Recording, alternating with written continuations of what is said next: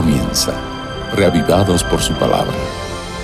Presentado por el pastor Bruno Razo. Fueron halladas tus palabras y yo las comí y me fueron por alegría y por gozo de corazón. Esa fue la declaración del profeta. Y esa es también nuestra declaración. Necesitados de encontrar las palabras de Dios que signifique alimento, vida, alegría y gozo. Por esa razón, todos los días nos encontramos en este espacio, reavivados por su palabra. Una cita diaria con Dios y con el mensaje de las Sagradas Escrituras. Cada día nos dedicamos a un capítulo. Hoy lo haremos leyendo y meditando el Salmo 118. Pero antes pedimos que Dios nos bendiga. Señor, por favor bendícenos al abrir tu palabra, que podamos sentir tu presencia a nuestro lado. En el nombre de Jesús te agradecemos. Amén. El Salmo 118 es una súplica colectiva es una acción de gracias por la salvación recibida de parte de Dios. Y esa gratitud, resumida en un canto, se expresa de esta manera. Comienza con una invitación a alabar con gratitud, como que toma la palabra y la iniciativa el director de ese coro. Alabada a Jehová porque Él es bueno porque para siempre es su misericordia. Diga ahora a Israel que para siempre es su misericordia. Diga ahora a la casa de Aarón que para siempre es su misericordia. Digan ahora los que temen a Jehová que para siempre es su misericordia. Hay un llamado a todos. Hay un llamado a Israel, hay un llamado a la familia de Aarón, hay un llamado a todos los que temen y respetan el nombre de Dios a que reconozcan que la misericordia de Dios es para siempre. Después entra en escena el coro desde el versículo 5 ofreciendo testimonios de liberación.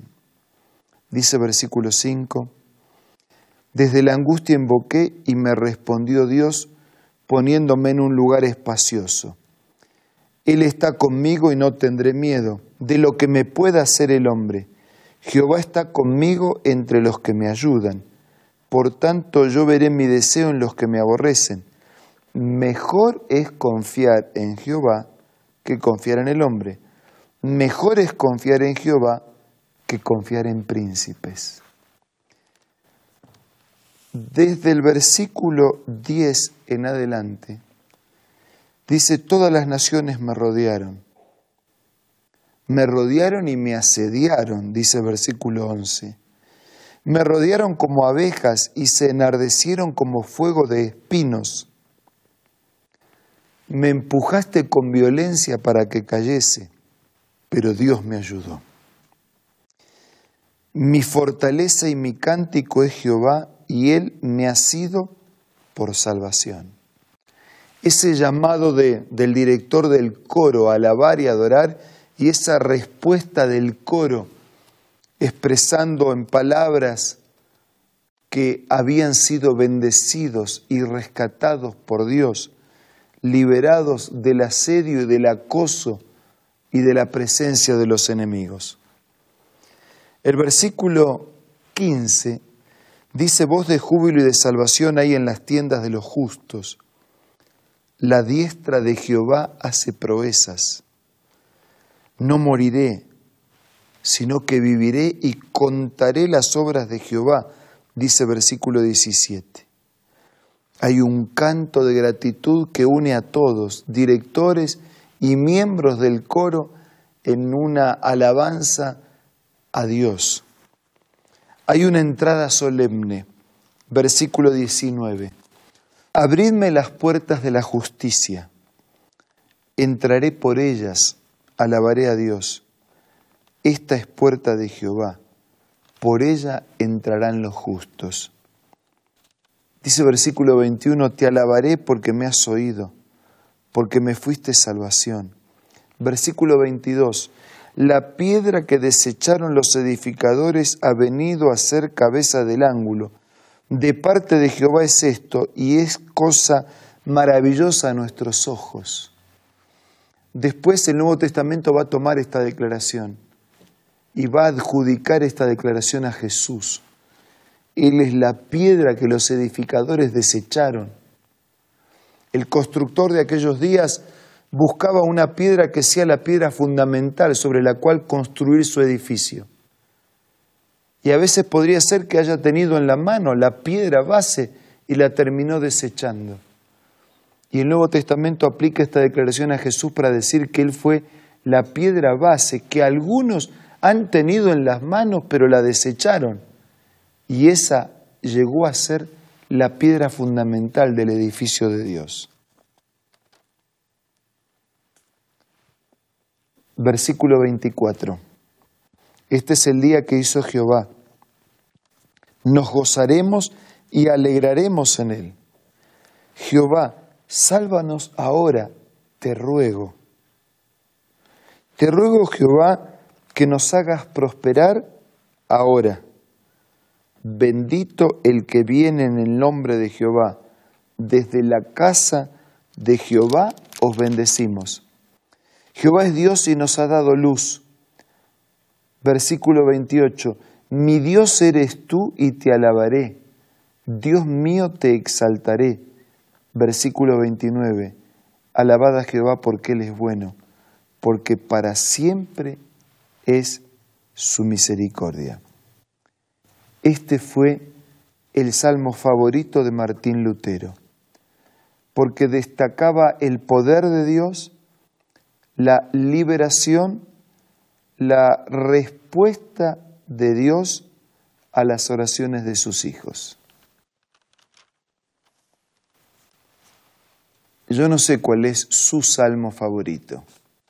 La verdad es que todos los salmos tienen alguna preciosa verdad que encierran y que destinan específicamente para nosotros. En literatura poética e inspirada por Dios, los salmos transmiten desde la dulzura de su palabra, la dulzura del amor y de la misericordia de Dios para con nosotros. No sé cuál es su salmo favorito y tal vez tenga más de uno o tal vez ninguno. Pero este es un salmo que invita a la alabanza, que invita a agradecer, que testifica de lo que Dios ya ha hecho, que nos hace soñar con una vida nueva y una vida para siempre y que nos recuerda que Dios es bueno y que su misericordia es para siempre. Por todo esto, vamos a aprovechar estos momentos de oración para agradecer a Dios por tamaña bendición.